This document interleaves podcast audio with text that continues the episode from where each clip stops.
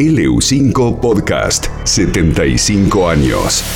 Y esta persona que tiene la amabilidad de atendernos, él está en Buenos Aires, los canales de televisión cuando fueron los 100 años de la radio lo entrevistaron, lo entrevistan de todos lados, porque sabe mucho, porque es un restaurador de radios, Alejandra. ¿Viste esas radios que nos mandan los oyentes? Sí. ¿Eh? Que nosotros nosotros nos maravillamos. Claro, de clásicas. Este hombre, sí. este hombre que vamos a presentar, se ocupa de eh, el interior de las radios, más que nada de las radios valvulares, que ahora le vamos a preguntar de qué se trata, y su esposa restaura toda la parte de las carcasas, los muebles, las maderas. Así que mira, eh, una pareja que restaura radios. Me parece que no se ve todos los días, ¿no? Me parece que no. Entonces vamos a aprovechar todo su conocimiento práctico y lo vamos a saludar y darle la bienvenida a nuestro programa acá a Eleo 5 de Neuquén. Julio Sanz, ¿cómo le va? Muy buenas tardes. ¿Qué tal? Muy buenas tardes, eh, Santiago y Alejandra. Buenas tardes. Y bueno, muchas gracias por el llamado. Y feliz cumpleaños para la radio, que cumple 75 años. Bueno, muchas gracias, muchas gracias Julio. Eh, queríamos también recordar eh, el nombre de su esposa porque los presentamos como una pareja que, que arreglan radios. Mi señora es Cecilia Alejandra. Ella es la que encargada de darle la parte linda a la radio, de, de, de, rebrotar toda esa belleza que, tenían eh, o que tienen las radios este, antiguas. Bueno, yo como coleccionista de radios tengo ganas de hacer preguntas específicas, pero hay, hay mucha juventud, como dirían eh, mis abuelos, eh, hay mucha purretada que no sabe qué son las radios valvulares. ¿Por qué no le empezamos contando a la gente qué eran las radios valvulares, cómo funcionaban, de qué se trataba eso? Bueno, las, radios valvulares son las, primitivas radios, traían unas válvulas, unas ampollas parecidas a las lamparitas incandescentes, donde eh, tenían electrodos y filamentos y iban amplificando la señal que recibían de la emisora desde radiofrecuencia a transformarla en radiofrecuencia y audiofrecuencia para ser audible el oyente. Estas eh, iban con energía eléctrica porque todavía no había pilas, ¿verdad? Claro, generalmente trabajaban entre 90 y 250 voltios en las placas y los filamentos, que es esa lucecita que se ve muchas veces, muchas veces la gente dice eh, prende, esa lucecita tenue que se ve adentro, trabajaban generalmente con 6 o con 12 voltios. Ahora, Julio, yo me acuerdo que yo lo hinchaba a mi abuelo y le decía, abuelo, prende la radio, prende la radio. Y mi abuelo me apartaba así con el antebrazo y me decía, espera que se tienen que calentar las válvulas.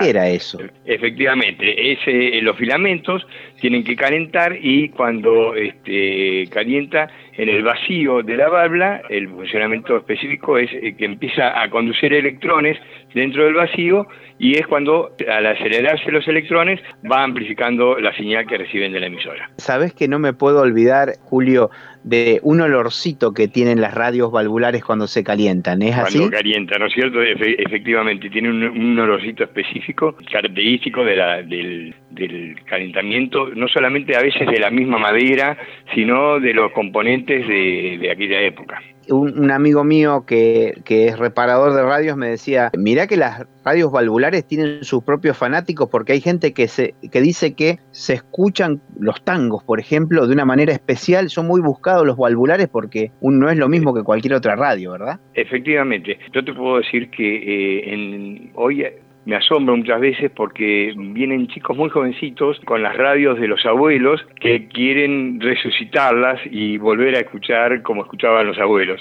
Así que muy variada la edad de, chicos muy chicos hasta, bueno, gente que quiere volver a tener su radio, su primitiva radio eh, nuevamente funcionando. En los 100 años de la radio le diste a la televisión una entrevista muy linda muy, muy emotiva a un canal de, Telefe. Cristina Pérez, que estuvieron acá en el taller este, haciendo un reportaje, efectivamente. Bueno, y ahí contaste una anécdota a propósito de revivir la radio de los abuelos, que a mí me gustaría si la podemos revivir a la anécdota esa a su vez y compartirla con los oyentes de una abuela que volvió a escuchar su radio. Eh, sí, no, era eh, la radio de su bisabuela. Vino un señor un día con una radio que estaba bastante destruida por dentro y por fuera, la verdad que eh, estaba muy, muy deteriorada. Entonces, este, bueno, me la dejó mm, para repararla y un día, cuando ya estaba terminada, me dice, mire, le voy a contar cómo es esto. Resulta que mi señora no sabe que la llevé a reparar. La radio es de ella. Entonces me dice, eh, yo la voy a llevar engañada, sin que sepa nada, y bueno, va a ser una sorpresa. En realidad me dice, la radio era de su bisabuela. Cuando llegó acá y vio restaurada por fuera y funcionando la radio, la señora le agarró una emoción tan grande, tan grande, que, eh, bueno, no la podíamos contener de la emoción que tenía la, la señora. ¿Cuánto significa entonces la radio? Porque aparte toda la historia de la radiofonía se vivió y se sigue viviendo a través de estos aparatos.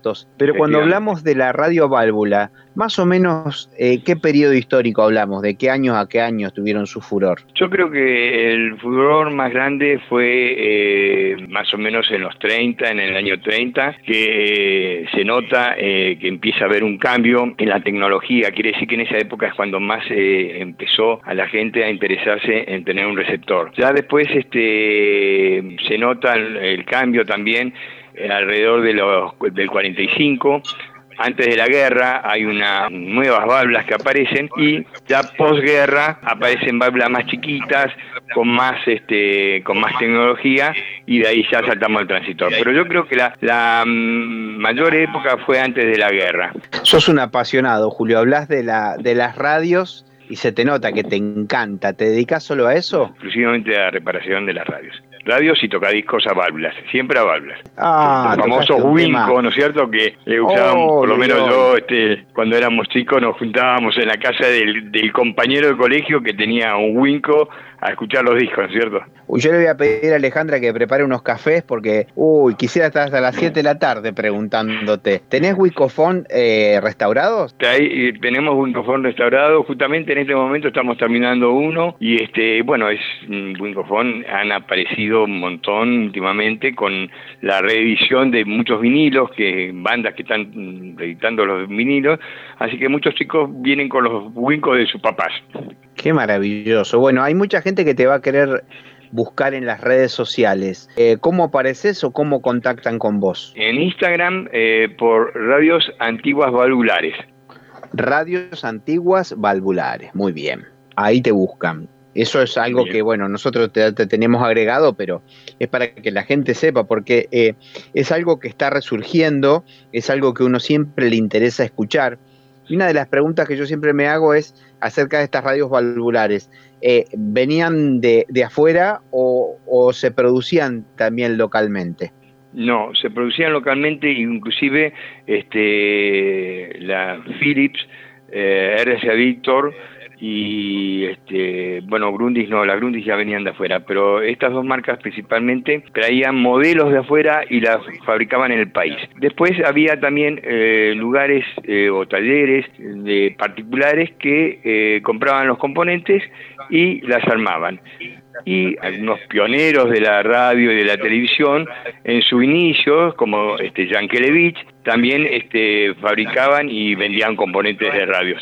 Las carcasas de la radio, por decirle carcasas, son verdaderamente, tienen la gabinete, esa es la palabra, tienen la consistencia de esos muebles antiguos de roble, ¿verdad? realmente eh, y uno hay algunos que son uno más bonito que otros es increíble.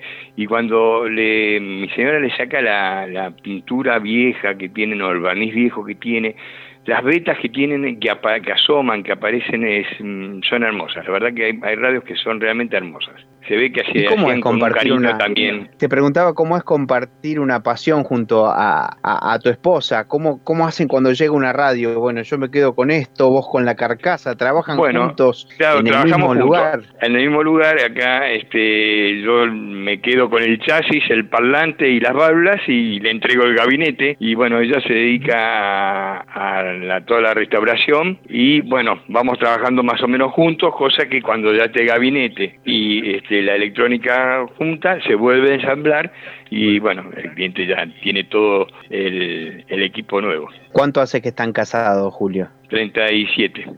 Qué lindo, qué lindo, y compartiendo esa, esa pasión. Además de las eh, radios valvulares y de los tocadiscos, me imagino que también eh, deben llegar a vos otros modelos un poco más modernos. Sí, hasta lo que es la Espica y las Siete Mares, hasta ahí tomo porque ya después de los años 70 la radio, eh, la radio, la tecnología pega un vuelco, ¿no es cierto?, muy grande, que es ya la, aparición de los transistores, los transistores modernos, los integrados, es otra electrónica. Yo siempre digo que la electrónica antigua hasta los 70, la moderna de los 70 para acá, que es completamente distinta. Hoy este, estamos hablando de otra tecnología completamente aparte de lo que era aquello. Yo tengo dos novias. Estoy casado, pero tengo dos novias. Una es las siete mares. Después te voy a decir cuál es la otra. Pero contale a los chicos qué era lo que se podía hacer con las siete mares, porque me parece que podías viajar por el mundo, ¿no es cierto? Con las siete mares, yo viajé por el mundo de chico. En mi casa había unas siete mares y este era una, una o es una radio que realmente es muy noble. Todavía eh, tenía eh, seis bandas. Algunas traían FM, una de las primitivas radios que, traían eh, frecuencia modulada y este, con esa radio, em, con su antena desplegada, se podía escuchar Europa, se podía escuchar este, Norteamérica en horarios pico, ¿no es cierto? En algunos horarios, en las bandas de onda de onda corta eh, se escuchaban perfectamente. La tengo justo frente a mi biblioteca, acá mismo con ese mapa y las bandas color verde y un blanco medio medio grisáceo plateado porque te permitían guiarte, ¿no? A través del mundo, conocías eh, conocías geografía a través de la radio. Efectivamente, porque traía este en la tapa, en la tapita que traía en el frente, venía un mapa mundo y este y traía también una especie de, de relojito para poder saber en qué en qué horario y en qué frecuencia se podían localizar algunas emisoras según la propagación. Una maravilla. Mi otra novia es, pero ya es, creo que es de los 80, es la radio Noblex Carina, con funda de cuero. Efectivamente. Otra, otra, otra muy buena radio que era para llevar a los picnics esa, esas radios. Qué lindo pensar que toda nuestra vida se podría contar a través de, de las distintas radios, ¿verdad? Sí, ¿no es cierto?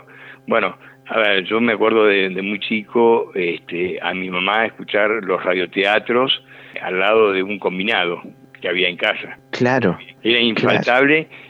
A ella se sentía, se sentaba a tejer al mediodía y escuchaba el teatro y este, bueno, y a la mañana imperdible era el Fontana Joe y este Héctor Larrea. Y con revistas en esa época que comprabas la revista para seguir las audiciones radiales, como la revista Radio Film, por ejemplo. Claro, Radiolandia estaba también, sí, sí. qué maravilloso. Bueno, te voy a preguntar de qué cuadros sos y qué partidos lindos escuchaste en tus radios. No soy amante del fútbol. Ajá. Bueno, eso va, eh, digamos, en beneficio de las radios, porque yo me acuerdo que mi papá, fanático de Boca, la época que Bochini nos tenía de hijos, lo he visto romper radios, que yo ahora que soy coleccionista me lamento, me lamento, eh, Julio. ¿Mm? Sí, lo creo, sí, sí. Bueno. Se enojaban con la radio, sí, es cierto.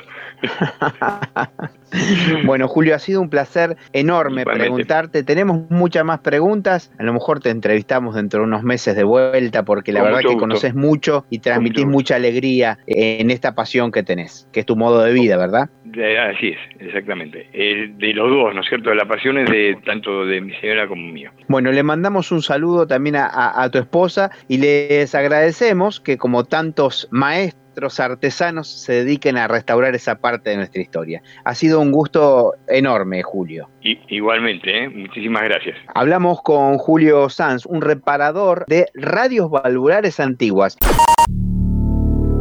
LU5 Podcast.